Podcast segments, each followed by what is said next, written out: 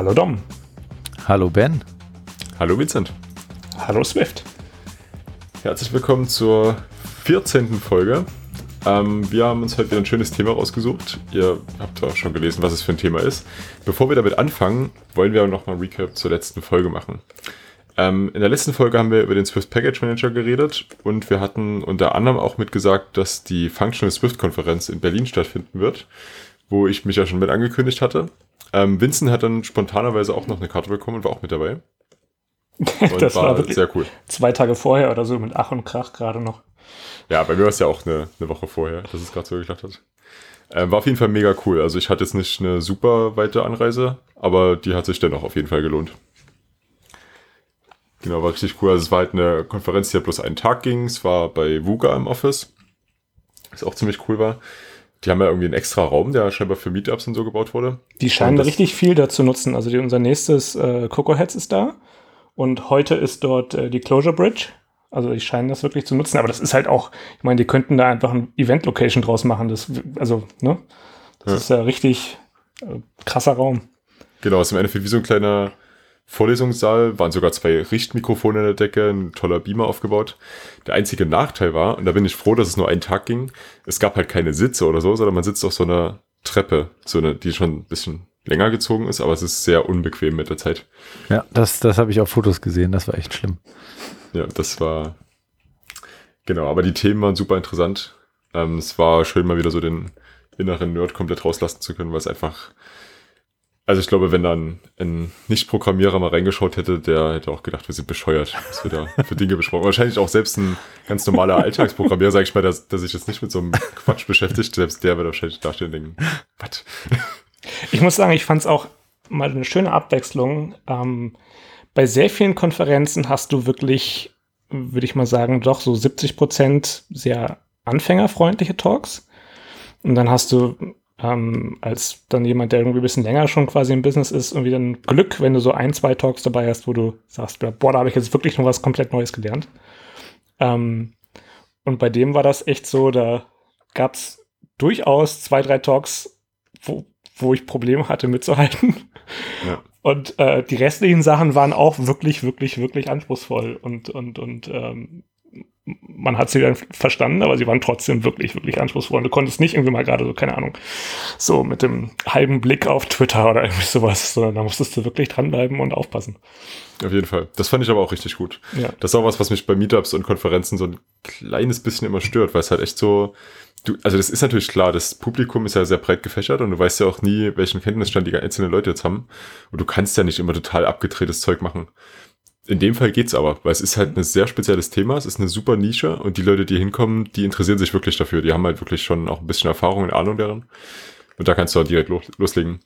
Und jetzt kommen wir auch zu dem eigentlichen Grund, warum ich das nochmal unbedingt ansprechen wollte. Ähm, das wurde alles aufgenommen, das heißt, die ganzen Talks sind ähm, wahrscheinlich demnächst auf YouTube. Wir verlinken mal den Kanal, wo die dann mit hochgeladen werden, in den Show Notes. Und äh, man kann sich die Videos dann nochmal anschauen und dann beim zweiten Mal versteht man es immer nochmal besser. Oder ja. auch wenn man es noch gar nicht gesehen hat, Videos zweimal anschauen oder dreimal. Ja, cool. Also ich muss mir das mal angucken, weil ich war nicht da. Berlin ist ein bisschen weit weg und äh, ich hatte auch keine Karte. Und auch ja, keine Zeit. ja, werde ich angucken. Okay, also es waren noch ein paar coole Sachen dabei, auf die wir mit Sicherheit demnächst nochmal zu sprechen kommen. Ähm, in dieser Folge geht es aber eben um was ganz anderes. Und zwar, äh, ja, wer von euch möchte die Einleitung machen? Äh, ich kann ja grob mal erzählen. Ähm, und zwar geht es um Storyboards, äh, NIPS und XIPS und Code. Das heißt, wie man eben die UI in einem iOS oder Mac-Projekt baut.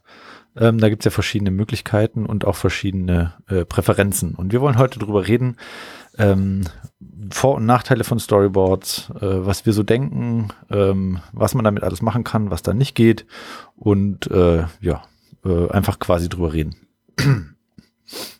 Genau, fangen wir mal wie immer an. Was nutzt ihr denn selber und warum?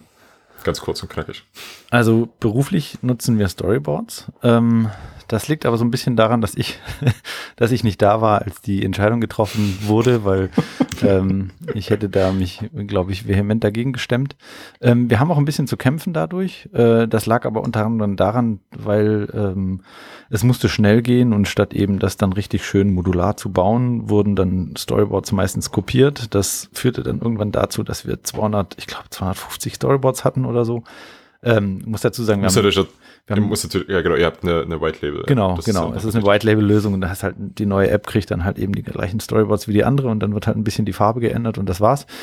Ähm, das skaliert natürlich völlig völlig überhaupt nicht. Und seit äh, zwei, drei Jahren sind wir dabei, die zurückzubauen. Wir sind noch nicht auf die Null runter, aber das ist so mein erklärtes Ziel. Ähm, deswegen, ähm, ich sehe im Job die ganze Zeit sehr viele Nachteile von Storyboards und privat bin ich schon länger dabei, ähm, die nicht zu benutzen. Äh, ich bin eher der Code-Mensch. Ja, bei, bei, uns, also in dem Projekt, auf dem ich aktuell bin, ähm, da, also in den vorherigen Firmen war es eine, eine, bunte Mischung. Da könnte ich also gar nicht genau sagen, ob wir jetzt das Storyboards genutzt haben oder nicht. So in einem einen Projekt war es mehr Storyboard, im anderen waren es teilweise noch uralt Xips oder Nips und dann gibt es Projekte, wo es quasi gar keine gab. Aber in dem aktuellen Projekt hier in der Berliner Firma, da sind wir jetzt noch nicht so weit, dass wir jetzt schon am Interface arbeiten und wir arbeiten noch an dem eigentlichen Domain Layer, um den erstmal sauber zu kriegen und ähm, werden dann aber auf jeden Fall Storyboards benutzen. Ähm, allerdings so, das ist mein anvisiertes Ziel, halt ähm, sie sehr, sehr klein und modular zu halten. Also wirklich quasi sie so zu nutzen, wie man früher im Endeffekt quasi mit Xips gearbeitet hat, sodass du halt, ähm, also ich will quasi für jeden Controller mehr oder weniger ein eigenes Storyboard haben und der hat dann lediglich seine Zusatzcontroller mit drin für irgendwelche, keine Ahnung, für irgendwelche modularen äh, Sheets oder was auch immer. Ähm, also nur das, was unmittelbar mit dem zusammenhängt, aber keine weiteren Hierarchien mehr drunter. Also immer nur eine, eine Hierarchienebene in einem Storyboard, plus dann quasi noch so die kleinen, die kleinen Blättchen, die davon abgehen. Ähm, und dann auch vor allem ganz, ganz stark nutzen ähm, die Features der Containing äh, Container View Controller, ne? War der Name.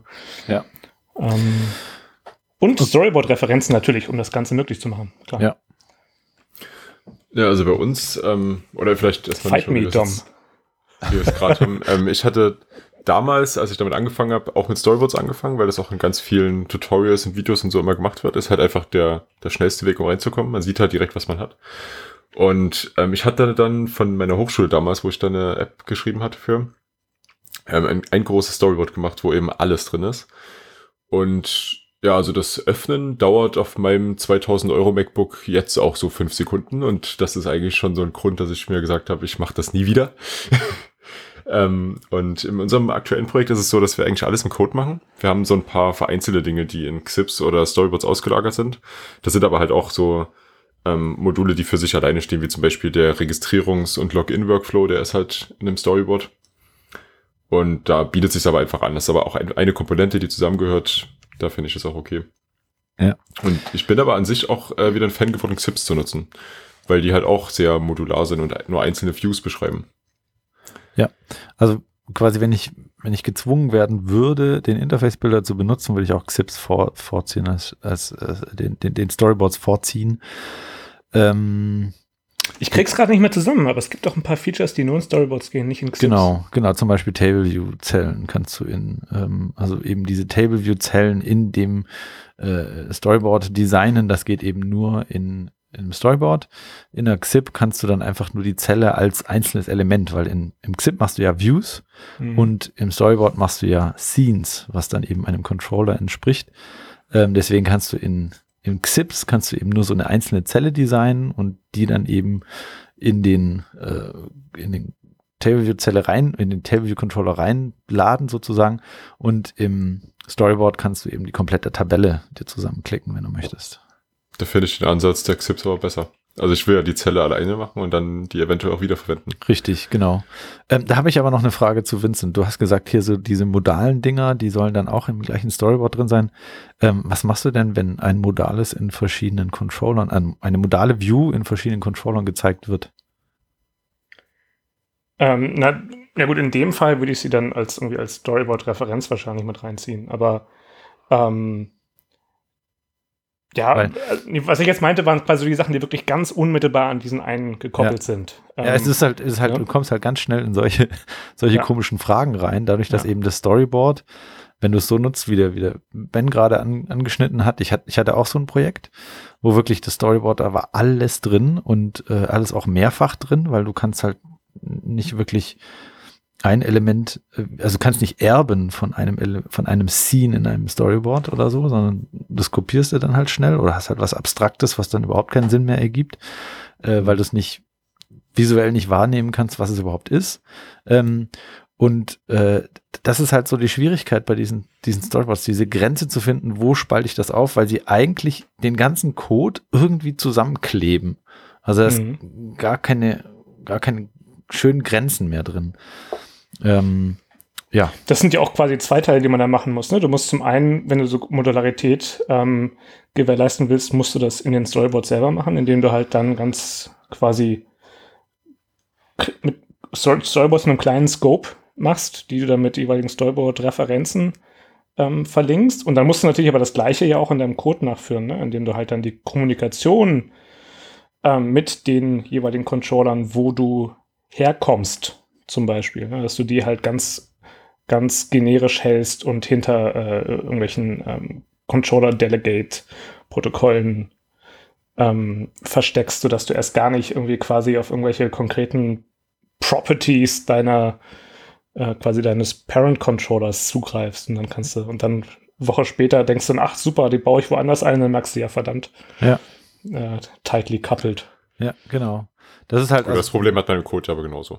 ja, genau. Ich mein, ich, ja, klar, ich wollte nur, ich wollte nur damit sagen, also ich meine, diese, dieses Decoupling, ähm, da ist die Story, der Storyboard natürlich ein Aspekt, aber selbst wenn du dein Storyboard schön sauber hältst, musst du den Code natürlich gleichermaßen sauber halten. Genau. Also du hast halt eben zwei Stellen, wo du, die, die du im Kopf haben musst und vor allen Dingen, was, was, was mich stört, wenn die App ein bisschen komplexer wird, ist, dass es manche Dinge gehen dann im Storyboard und manche Dinge gehen eben nicht, weil eben manche Dinge, die in der API drin sind, im Storyboard noch nicht zur Verfügung stehen, also eben im Interface-Bilder sozusagen. Also kannst eben da nichts anklicken oder da nicht irgendwelche Werte eingeben. Das heißt, du hast dann eben manche Sachen im Storyboard, manche hast du im Code. Du musst ja dann immer wissen, genau, wo war das jetzt nochmal? Wo konnte ich das machen? Wo konnte ich das machen? Ähm, also ein, ein simples Beispiel wäre Corner Radius. Das kannst du auch im, im Storyboard machen, aber das ist halt irgendwie so ein das ist so string-based, ne? Da tippst du ein, Layer.corner äh, Radius und dann eben den, den, den, den Namen. Dann musst du auch wieder wissen, an welcher Stelle war das nochmal. Da musst du ja einzeln ähm, Inspektoren da an der Seite durchklicken und sowas. Ah, das, das ist doch bloß so ein, so ein Key-Value-Setting, oder? Genau. Wo man irgendwie sagt dann ähm, Set-Value, was weiß ich, 3 for Key Layer.corner Radius. Genau, ja. Hm. Und das ist halt immer, also ich finde es oft so dieses, dieses Hin und Her. Ich muss ein paar Sachen im Code machen, manche Sachen im, im Storyboard und manche sind im Storyboard immer ganz komisch, da mache ich sie sowieso im Code. Ähm, zum Beispiel so globale Farben setzen oder so. Ich glaube, das geht jetzt mit Xcode 9. Ähm, ja, du kannst dir benennen, ne? Und dann darauf zugreifen. Genau, aber also vorher war das quasi. Vorher war das halt immer so, das ging halt nicht. Also du hattest halt, wenn du eine Farbe geändert hast, dann musstest du im kompletten Storyboard ändern. Überall, wo du die Farbe benutzt hast. Oder eben du hast den Code ausgelagert. Aber dann hast du ja wieder dieses, das ist ja wieder irgendwas, was in die UI gehört, im Code sitzen, einfach weil du sonst nicht komfortabel handeln kannst. Und das, solche Sachen haben mich halt immer gestört. Und deswegen habe ich irgendwann gesagt, ganz oder gar nicht.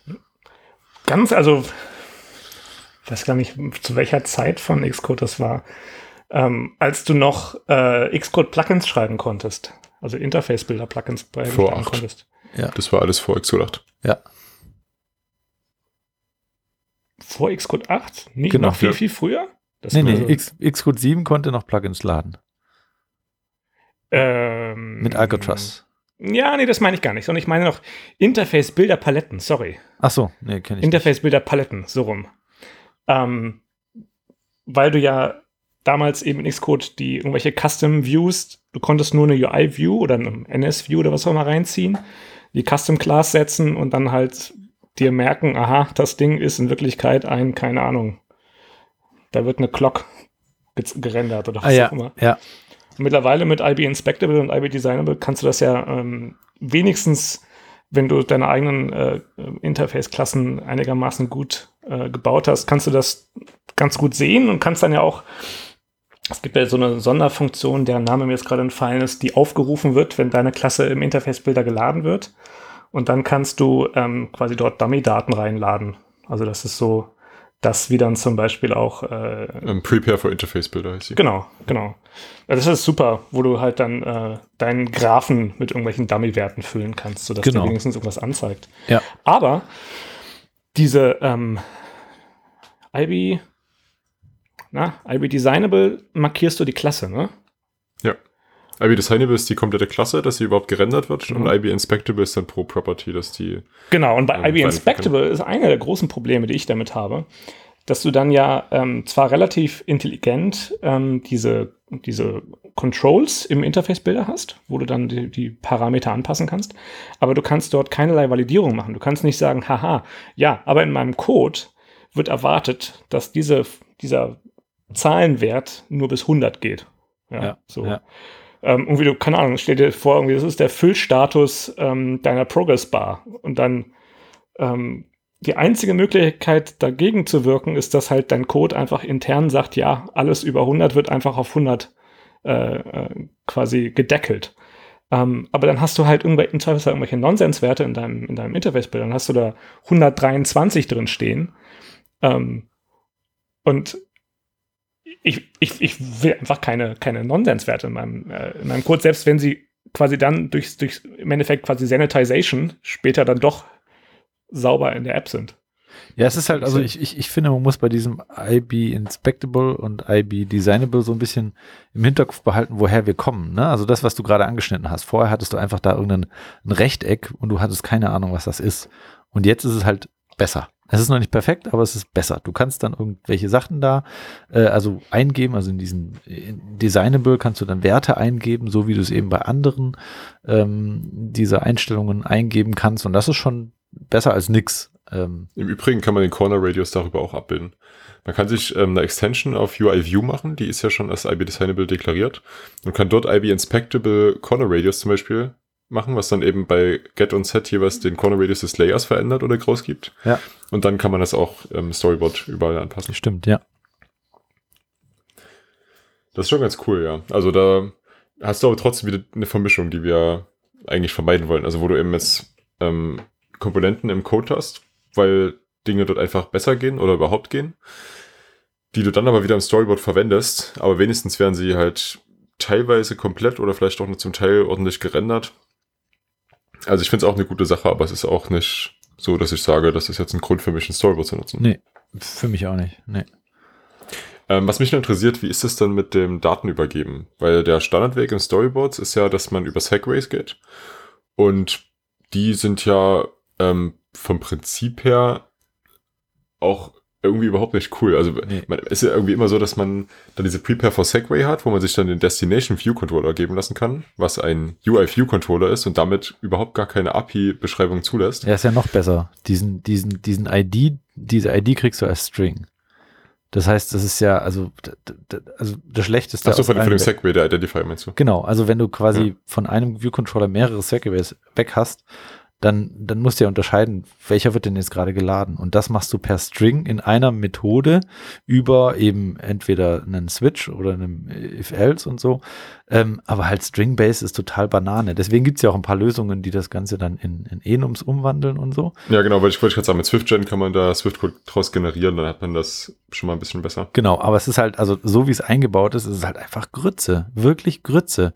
Und wie du sagst, dann holst du dir den Destination, den musst du dann casten auf das, was du eigentlich wirklich hast. Ähm, am besten dann eben noch mit, mit einem Fallback, wenn das eben schief geht, ähm, weil, weil du eben irgendwie eine falsche falsche, äh, das Segway falsch benannt hast oder so. Ähm, aber das ist halt alles irgendwie so, ah, weiß ich nicht, irgendwie. Man, man, ändert dann halt auch nichts mehr dran. Also dieses Prepare for Segway wird ja aufgerufen, wenn der Segway ausgelöst wird. Jetzt zum Beispiel, wenn ein Button ein Segway zu einem anderen Controller hat, der diesen Controller dann auf den Controller drauf pushen soll oder modal präsentieren, dann wird der Segway ja ausgelöst. In der Prepare for Segway kannst du dann ja zwar sagen, oh, das hat jetzt nicht geklappt, aber der andere Controller kommt trotzdem rein. Es gibt halt keine Dependency Injection, die man zum Beispiel an der Stelle machen könnte. Der Controller wird mit Init with Coder initialisiert und dann definitiv draufgehauen. Es sei denn, man lässt die App crashen oder irgendwas. Aber genau, ja, richtig. Das ist ja keine ja. Lösung. Ja, das, das finde ich auch. Das ist ein, ein großer Punkt, der, der immer der, der immer so ein bisschen schmutzig sich angefühlt hat, wenn du das, wenn du in diesem Ding rumvorwerken musstest. Ähm, ich Wobei, also in meiner Erinnerung von äh, vor einigen Jahren hatte ich in einem Android-Projekt dran gearbeitet. Ähm, und da musst du ja sowas auch machen. Ähm, da hast du auch immer genau irgendwie äh, Save State und Load State oder sowas hieß die Methode. Ähm, und da musstest du aber richtiges Marshalling machen. Also richtig dann quasi, so als wenn du mit NS Coding dann den Kram erstmal wieder auf ein NS Data zurückführen musst. Und ja. das ist das so heißt, richtig Banane. Das heißt, also, schlimmer geht immer. ja. ja, ich würde auch gerade sagen, also Android, die haben da auch ganz große Probleme. Aber also wenn also, wir jetzt zum Beispiel mal über den Code reden, ich würde, ich würde das mittlerweile jetzt eben so machen, dass der Controller überhaupt nichts davon weiß. Der sagt, der Button wurde gedrückt an eben zum Beispiel, ich würde es nennen, einen Coordinator und der, der Coordinator kümmert sich um alles. Am besten auch noch ähm, äh, protokollbasiert. Das heißt, ich habe überhaupt nicht, der, der der Controller muss überhaupt nicht wissen, was passiert, wenn ich auf den Button drücke. Und das könntest du in Storyboards auch machen, aber dann bist du halt wieder, also dann hast du in den Storyboards noch einzelne Scenes, die du alle mit, einem, mit einer ID versiehst, die dann geladen werden, wenn du sie anzeigen möchtest. Das heißt, du irgendwie fällt dann dieser Grund, ein Storyboard zu benutzen, weg und dann würde man wieder eher einen XIP nehmen, vielleicht. Das hört sich gerade ein bisschen an wie unser Gespräch, was wir an der äh, Einführungsparty der, bei der UI-Conf hatten.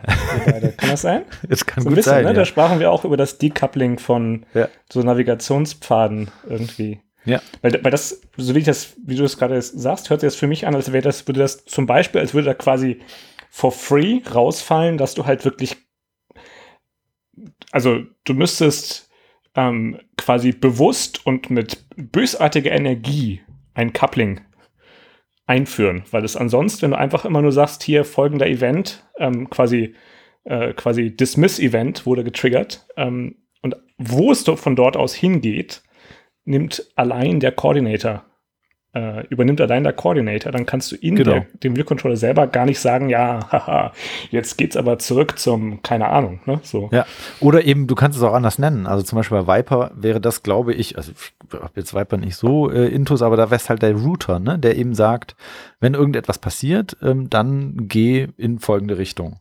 Mhm. Ja, ähm, sowas nutzen wir auch bei uns. Wir haben auch so einen Routing-Mechanismus und wir sagen dann auch nur ganz generisch, hier, in diese Route. Das ist im Endeffekt auch ein String, aber wir haben da generierte Konstanten.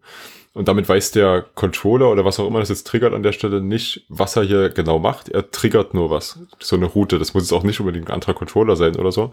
Das, da passiert dann irgendwas, aber das übernimmt nicht mehr er selber. Genau. Und das ist halt deswegen schick, weil wenn du jetzt zum Beispiel über Storyboards und Segways gehst, dann, dann, dann musst du ja quasi in der Methode, in dieser Prepare for Segway, äh, mu musst du ganz viel wissen. Du musst wissen, woher komme ich? Also quasi welcher Button wurde gedrückt, welche Aktion und vor allen Dingen, wie sieht der nächste Controller aus? Welche Properties hat er? Was kann ich da setzen? Was braucht der, um richtig arbeiten zu können?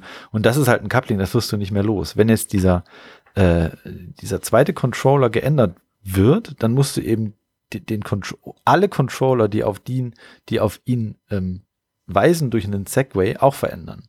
Das naja, halt also der andere Controller muss jetzt nicht auf seine konkrete Klasse gecastet werden. Das kann ja auch ein Protokoll sein, was die Schnittstelle beschreibt, was dann wiederum ähm, der andere Controller implementiert. Ja, klar. Also darüber kann man sich schon ein bisschen machen. Aber du hast ja trotzdem immer dieses, ja, okay, und was, wenn es jetzt nicht klappt, dann ja. setze ich halt die Daten nicht und hm. Ja. Du, du sprachst, äh, Ben, du sprachst gerade davon, dass ihr, ihr Routing benutzt. Benutzt ihr da irgendwas von Marke Eigenbau oder habt ihr da irgendeine Third Party, die ihr nutzt? Ähm, wir haben eine Third Party, auf der wir aufbauen, aber darüber ist eine, ist ganz viel noch Custom draufgebaut. Okay. Also ich glaube, ähm, JL Roots oder so heißt das, was da ganz drunter benutzt wird, aber das ist wirklich ah, nur ja. die Basis drunter. Das war mal Objective-C, ne? Und wurde dann geportiert. Nee, unser Projekt ist Objective-C. Also wir bauen zwar alles Neue in Swift, aber die ganze Basis ist Objective-C. Ja. Okay, okay genau, von, von, von Joel, Joel so und so heißt der. Joel Levin, das, genau. Das weiß ah, ich ja. gar nicht. Aber ich mache mal den Link mit in die Show Notes. Ja, das habe ich mir vor Jahren auch mal angeschaut. Wir brauchen das, wir brauchen das bald auch, deswegen ähm, aus Interesse. Also ja, weiß jetzt nicht, ob ich genau die empfehlen kann, weil wir da, wie gesagt, sehr viel drüber gebaut haben. Ähm, jetzt, jetzt hat man ganz viele negative Sachen. Vielleicht streuen wir mal ein paar positive Sachen von Storyboards ein, damit das nicht ganz so, so, so lastig in eine Richtung geht. Also erstmal, es ist ein super Anfang. Also das auch, also bevor ich die, die eine App so versaut habe mit diesem riesen Storyboard, war das eine super Sache. Gerade so in kleinen Projekten, wo man Prototyping. einfach Dinge reinzieht. Grandios für Prototyping. Das stimmt. Prototyping ja. sowieso. Und auch nicht nur für Entwickler, sondern auch für Designer. Ja. Denn die können auch damit super umgehen. Also was ich total Bombe finde, ist das Preview. Ähm, man kann ja im, im Assistant Editor kann man sich ein Preview anzeigen lassen und in diesem Preview kann man mehrere verschiedene ähm, ja, halt Ausgabe, genau, ja. Geräte ähm, ähm, dort eingeben. Das heißt, du kannst, während du am Storyboard arbeitest, sehen, wie wird es auf einem iPad Pro aussehen und wie wird es auf einem iPhone S, äh, 4S aussehen. Und das so. ist schon, das ist, das ist grandios, weil äh, wenn ich das Ganze im Code mache, ähm, und ich glaube bei Xips auch, da muss ich das alles eben kompilieren in dieses, in diesen Simulator, in diesen iPad oder iPhone-Simulator, um zu sehen, wie es aussehen wird. Das stimmt, das ist wirklich super. Allgemein auch, dass man, ähm, wenn man die Constraints in einem Interface-Bilder setzt, dass man ja auch sich direkt anzeigen lassen kann, haut das denn jetzt überhaupt so halbwegs hin oder ist vielleicht irgendwas total ambiguous? Also die ganzen Warnungen und Errors, die man für das Autolayout dann in der Runtime irgendwann wieder aufdröseln muss, die bekommt man im Interface-Bilder eben sofort angezeigt. Ja, aber man sollte nie den, den Fehler machen, um auf diese, äh, diese Fixits zu machen.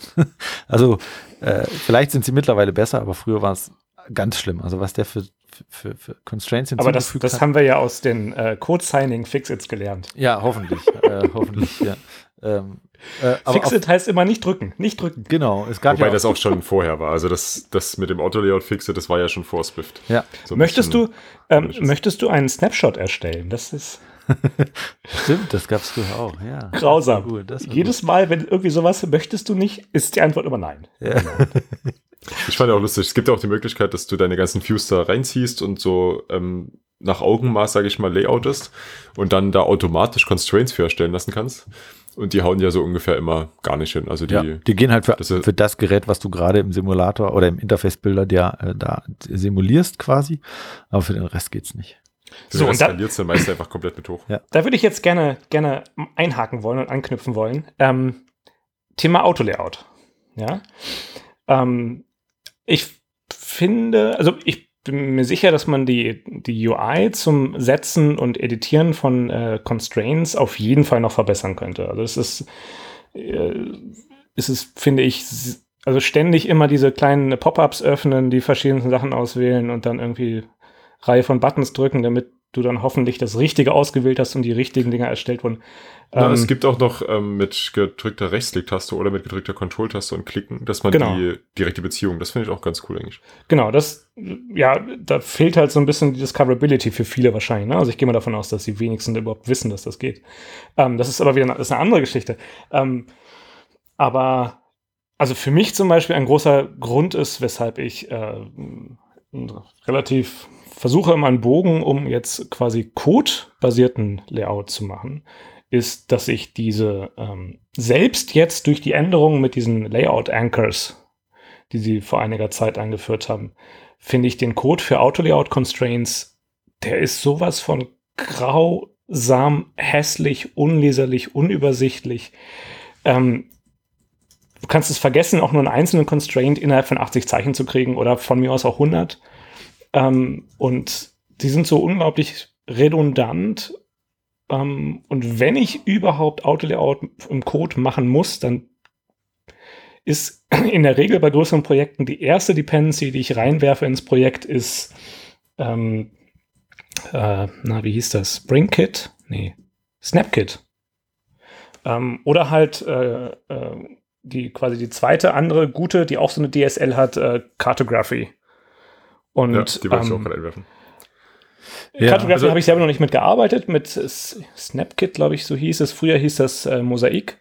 Ähm, die DSL ist einfach super geil. Also die domainspezifische Sprache, die sie gemacht haben, wo du einfach das sehr schön schreiben kannst. Aber jetzt, ich ab und an habe ich mal versucht zu sagen, okay, ich mache irgendwie jetzt Vanilla äh, äh quasi UI-Kit Constraints. Vor allem, wenn ich irgendwelche ähm, Interface Frameworks geschrieben habe, wo ich jetzt nicht gleich eine fette Dependency dran haben will, nur weil ich da diesen einen Button gerade mal erstellt habe oder so. Also ich muss sagen, ich habe ähm, eine Zeit lang auch immer Cartography, äh, was eine Zeit lang, immer wieder so lange gibt es ja noch nicht, aber ich habe das Cartography relativ oft und gerne genutzt, weil das eine super DSL ist, die super lesbar ist, meiner Meinung nach. Ähm, wir haben jetzt bei uns im Projekt von ähm, iOS 8 auf iOS 9 das Deployment-Target hochgesetzt.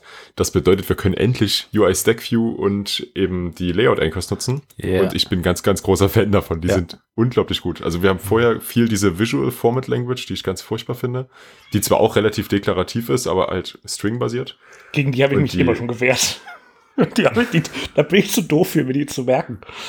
Nee, die habe ich oft benutzt. Aber es, es heißt String-Based und String-Based ist kacke, das stimmt schon. Ja. Also ähm, ich bin auch, also St äh, Stack Views finde ich, finde ich ganz groß, finde ich super gut.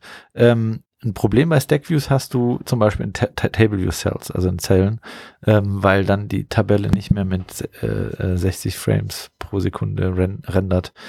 Ähm, äh, aber das hast du manchmal mit Auto-Layout sowieso. Also bei manchen Zellen muss man dann runtergehen auf äh, manuelles Layout oder so.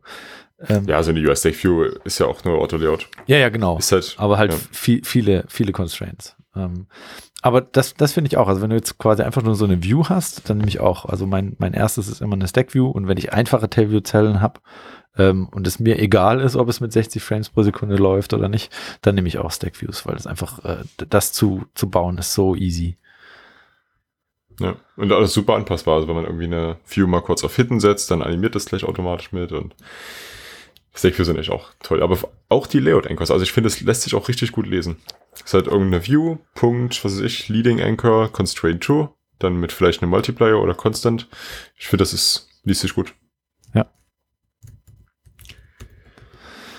Ähm, okay, ähm, ich will mal, bevor wir jetzt vielleicht das Thema abschließen, noch einen großen, großen Nachteil anbringen. Und zwar ähm, arbeiten wir alle in verschiedenen Teams. Ist relativ egal, wie groß oder klein die Teams sind. Wir arbeiten mit anderen Menschen zusammen. Und wenn wir unsere ähm, Changes dann gemacht haben, also wir haben jetzt irgendwas angepasst, ob im, im Storyboard oder im Code, wir müssen das ja irgendwie dann wieder in Develop oder Master bringen. Und also bei uns ist es so, dass wir halt die Pull Request Reviews dann momentan bei uns auf GitHub jetzt äh, machen und da will ich dann nicht jedes Mal das, den Code auschecken, um in Storyboard reinzugucken, wie das aussieht. Das heißt, ich will das ja eigentlich direkt im Diff sehen und das ist bei Storyboards ganz furchtbar, weil es ist zwar eine XML-Struktur, aber die lässt sich super schlecht lesen, finde ich zumindest. Ja, die ist schlimm, das stimmt. Aber also sie ist nicht ganz so schlimm wie das Project-File, aber sie ist schlimm. Das Schlimme ist vor allem, dass ähm, teilweise Änderungen entstehen, wenn man die Datei nur mal geöffnet hat. Ja. Oder eigentlich immer. Das, also nee, nicht immer. Also früher war es immer, jetzt ist es aber besser. Jetzt ist es nicht mehr ganz so schlimm. Hm, okay.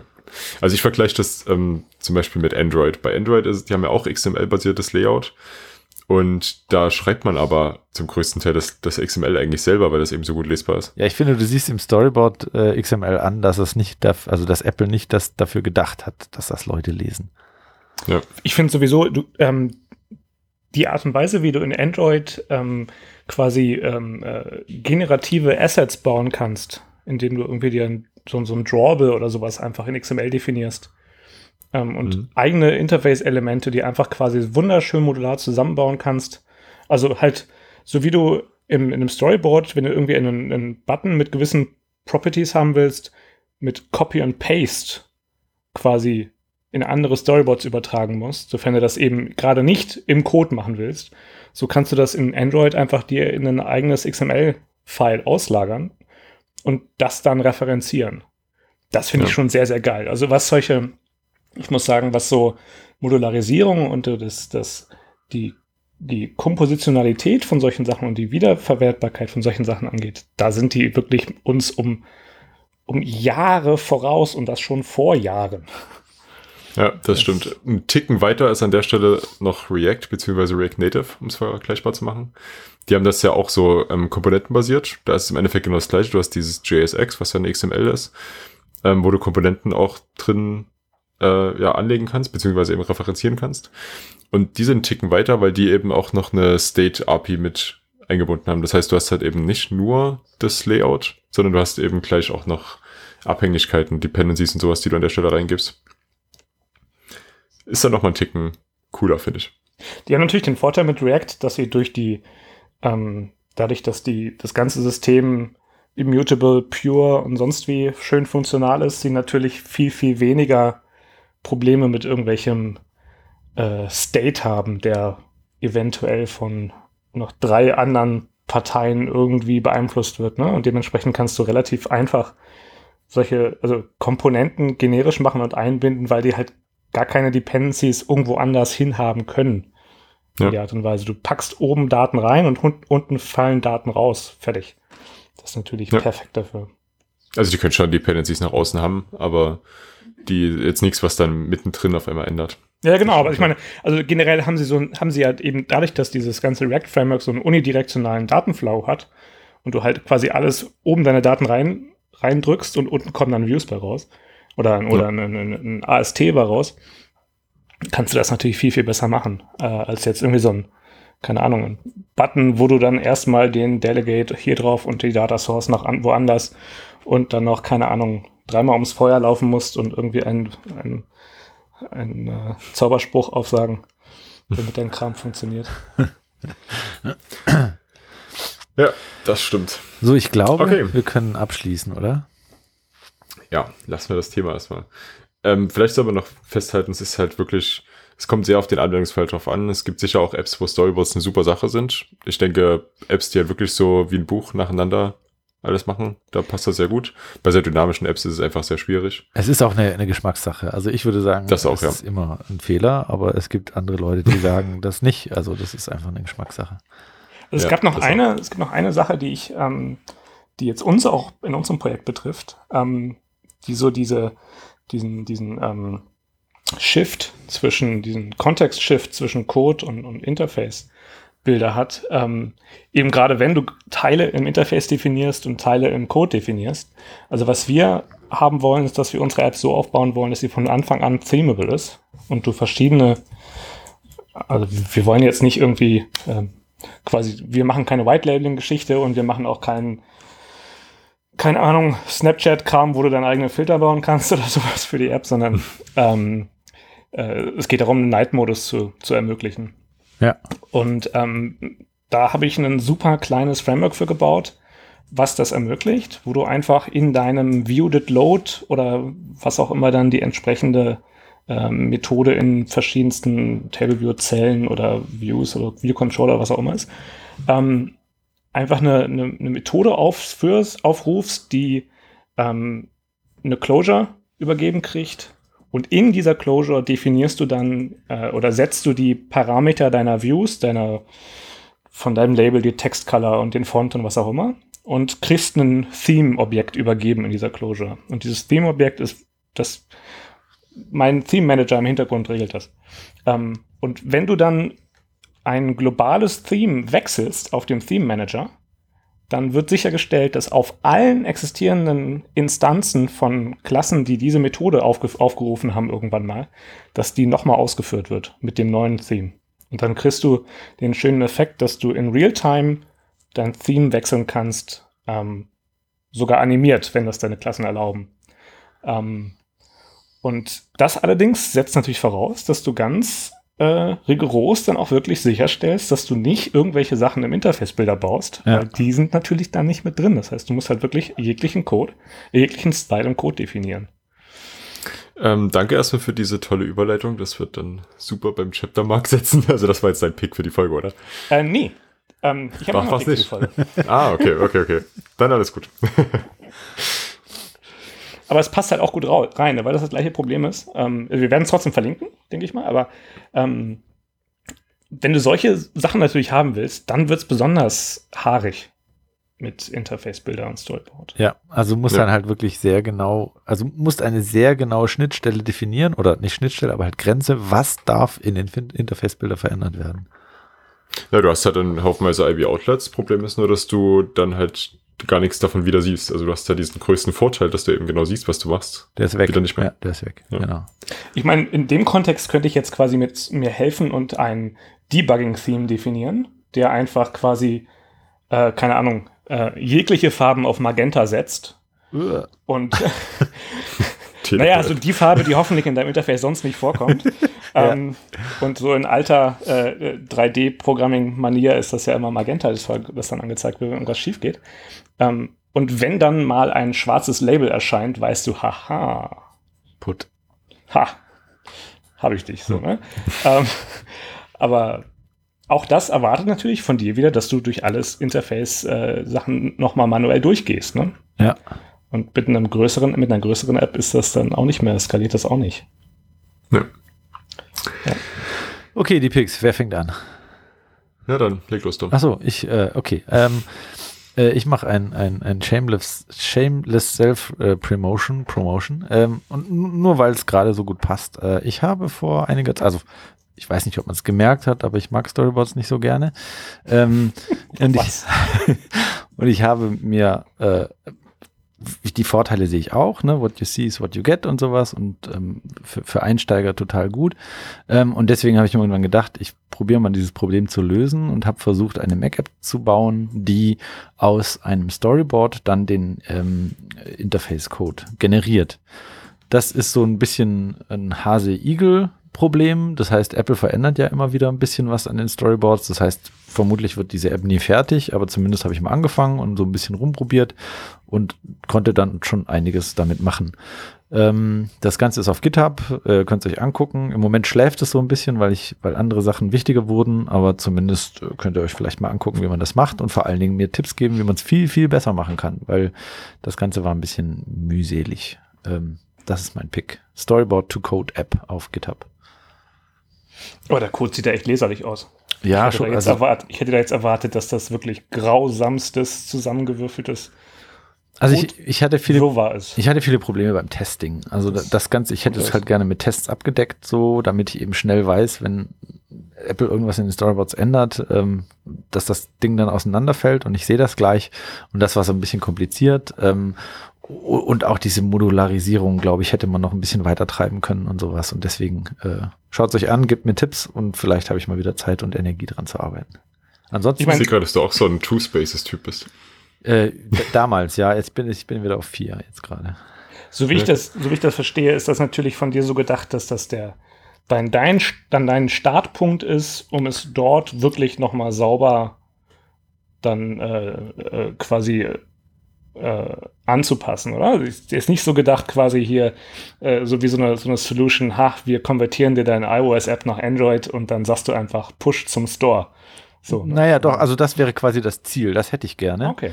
Ähm, aber das ist halt, also gerade weil eben äh, Apple immer wieder was dran ändert, ist das, ist das Ziel quasi nicht zu erreichen. Also selbst wenn all meine Tests, die ich geschrieben habe, durchlaufen, heißt das noch lange nicht, dass das Interface gleich aussieht. Also im Prinzip müsste ich dann eben sowas wie Snapshot-Tests dann einbauen.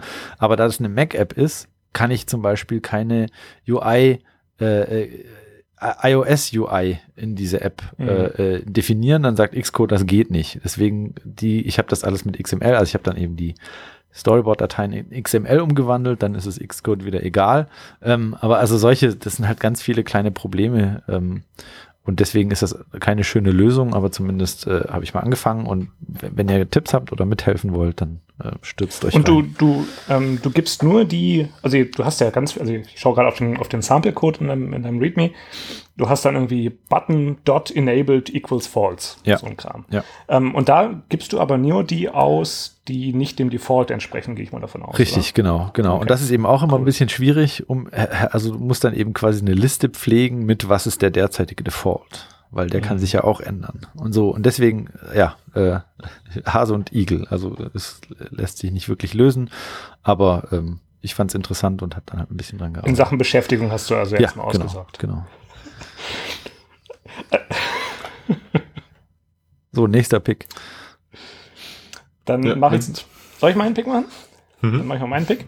Ähm, nachdem ich meinen äh, Shameless Plug gerade mal noch äh, habe äh, vermeiden können. Ähm, oder auch nicht. ähm, vor ein paar Tagen ähm, ja, so vor vier Tagen ungefähr, ähm, ist mir ein Projekt über den Weg gelaufen, das fand ich eigentlich sehr cool. Das heißt Mint. Und ähm, das versucht quasi ähm, den Swift Package Manager ähm, nicht zu erweitern, sondern zu ergänzen. Und zwar zu ergänzen um die Funktion, ähm, also du, du, kannst ja mit dem Swift Package Manager kannst du Projekte bauen, aber du kannst jetzt, und du kannst auch, du kannst damit Libraries bauen oder Executable-Projekte bauen, aber du kannst sie nicht installieren.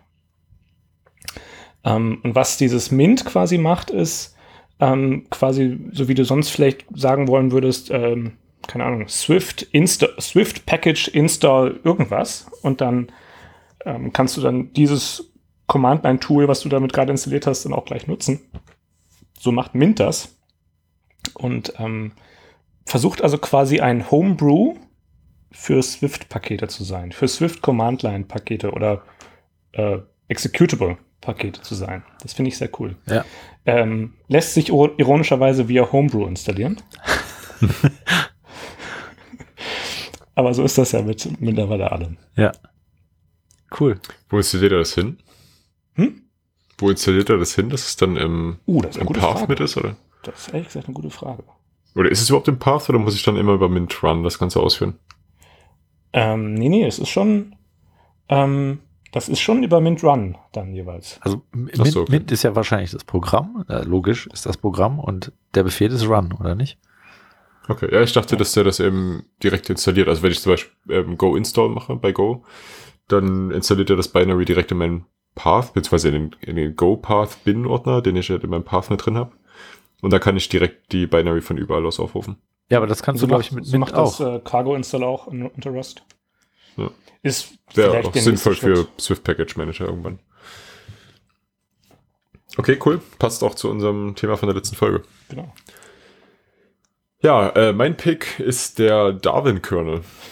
Ich glaube, viel mehr muss man dazu nicht sagen. Ich finde es einfach richtig cool, dass das Open Source ist. Also das ist eben der Kernel, der für OS X und iOS drunter benutzt wird. Und ist eine coole Sache. Ich, ich mag, dass das Open Source ist. Und ich finde es sehr gut, dass Apple da jetzt immer mehr in die Richtung geht. Da haben sie jetzt gerade vor kurzem noch mal richtig was rausgehauen, ne? Und jetzt noch mal hier so quasi ähm, rückwirkend unglaublich viel Open Source, viele Teile davon Open Source gemacht. Ich weiß jetzt gerade nicht mehr, welche Teile das waren, aber da war vom, lass es eine Woche sein, war da plötzlich tauchten da Riesenmengen Kernel-Code. Ja, genau, das ist mein Pick. Der, das ist genau das. Aber was, was, was haben sie denn davor Open Source gehabt? Das war doch immer schon irgendwie Open Source. Äh, äh hm, nicht, dass ich wüsste, ehrlich gesagt. Ja, es gab doch, sie haben das nicht auf GitHub gehabt, aber sie hatten, es gab immer diese, diese sehr obskure äh, äh, Open Source Download Seite bei Apple, die noch so ein uralt Design hatte. So, keine genau, Ahnung, so Jaguar, Jaguar-Style. Genau, also das, was ich, was ich jetzt hier picke, ist auch nicht direkt ein GitHub-Pick, das ist nur der Mirror davon. Hm. Aber soweit ich weiß, war das auch vorher nicht Open Source. Ist jetzt Aber also ich, ich weiß, was du meinst, Vincent. Da war irgendwas vorher schon, äh, irgendwas, äh, das gucken wir mal nach und packen es in die Shownotes, wenn wir es finden. Das dann, ist dann im Recap in der nächsten Folge. Ja, genau. Recap. Das hat ja immer so ein bisschen so, eine, so, so einen Pseudo-Charakter. Ja, so. ja, ja. Irgendwie, ja, die Lizenz verlangt es bis Open Source machen, machen wir auch, aber äh, ist halt nicht hilf, nützt ihr euch halt nicht so in dieser Richtung. Und jetzt sind sie irgendwie endlich auf einem Status, wo man sagen kann, ach, na, ihr haltet endlich mal die Lizenz richtig ein, so richtig. Ne? Ja. Okay, ja. da werden wir in der nächsten Folge nochmal drauf zu sprechen kommen. Ja, sehr cool, äh, wir sind schon wieder ein bisschen über die Zeit. Vielleicht sollten wir uns mal drüber unterhalten, dass wir die Zeit ein bisschen aufweichen. Wir sind in den letzten Folgen immer drüber gekommen und ich finde, dass wir uns aber trotzdem immer zeitlich einschränken. Ja. Und das ist eigentlich auch gar nicht so cool. Werden wir mal schauen. Ja, ähm, wir werden mal schauen. okay. Äh, ja, vielen Dank an euch, dass ihr da wart, an euch, dass ihr zugehört habt. Euch in beiden Fällen natürlich unterschiedlicher, weil wir, wir können es ja einfach, ja einfach damit rechtfertigen, dass wir jetzt von zwei auf dreien angewachsen sind. Ja.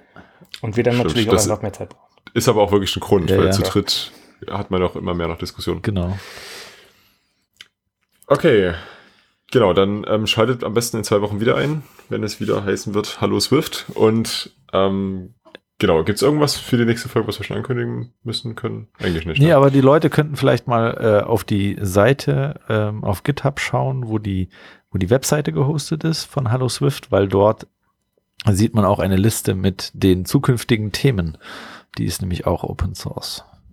Stimmt. Oder, oder möglichen zukünftigen Themen, wo dann gerne auch alle möglichen Vorschläge machen können. Richtig. Genau. Ja, momentan ist die Makun. Wenn ihr das hört, ist es aber schon wieder zu spät. Vielleicht war der eine oder andere aber auch da. Wir haben es leider alle drei nicht geschafft. Ähm, nächste Woche ist dann noch die Pragmacon. Vielleicht ist da ja jemand da. Von uns aber auch niemand, oder? Ich, ich nicht, nee. Okay. Gut, für die, die von euch da sind oder die bei euch jetzt von der, bei der Makun da waren, ich hoffe, ihr hattet Spaß. Bei denen, die bei der Pragma dabei sind, ich hoffe, ihr habt Spaß. Ähm, genau, und wir hören uns dann, wie gesagt, in zwei Wochen wieder. Jo, bis dann. Bis dann. Bis dann. Ciao.